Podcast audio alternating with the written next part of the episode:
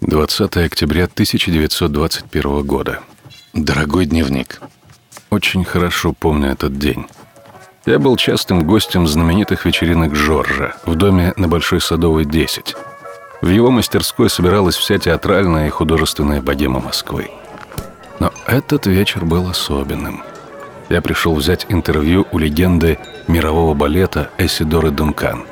Я не мог поймать ее нигде, и Жорж, да, на самом деле его звали Георгий Якулов.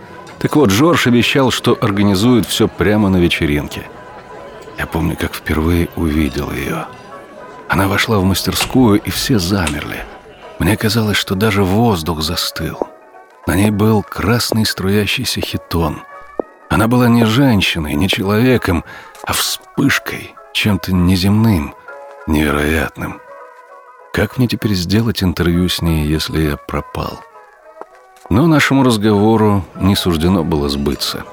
Пока я пытался прийти в себя, к ней уже подошел Есенин и не отлипал от нее весь вечер. И для нее, это поняли все, не существовало никого, кроме него. Через час она уже вальяжно лежала на софе, а он стоял перед ней на коленях и что-то говорил – я подошел к ним поближе. Ну, конечно, он читал ей свои стихи. Вы говорили, нам пора расстаться, что вас измучила моя шальная жизнь, что вам пора за дело приниматься, а мой удел катиться дальше вниз. А она, не понимая ничего, что он говорит, гладила его по голове и говорила «Золотая моя голова, мой ангел, мой черт». Это все, что она знала на русском.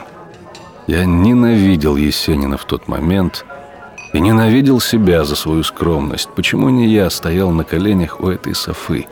Почему я стою как дурак и просто смотрю на них? Через час они уехали вместе с ней в особняк на Причистенку. Так начался их роман. Прямо на моих глазах. Больше никогда не пойду к Жоржу. Хватит.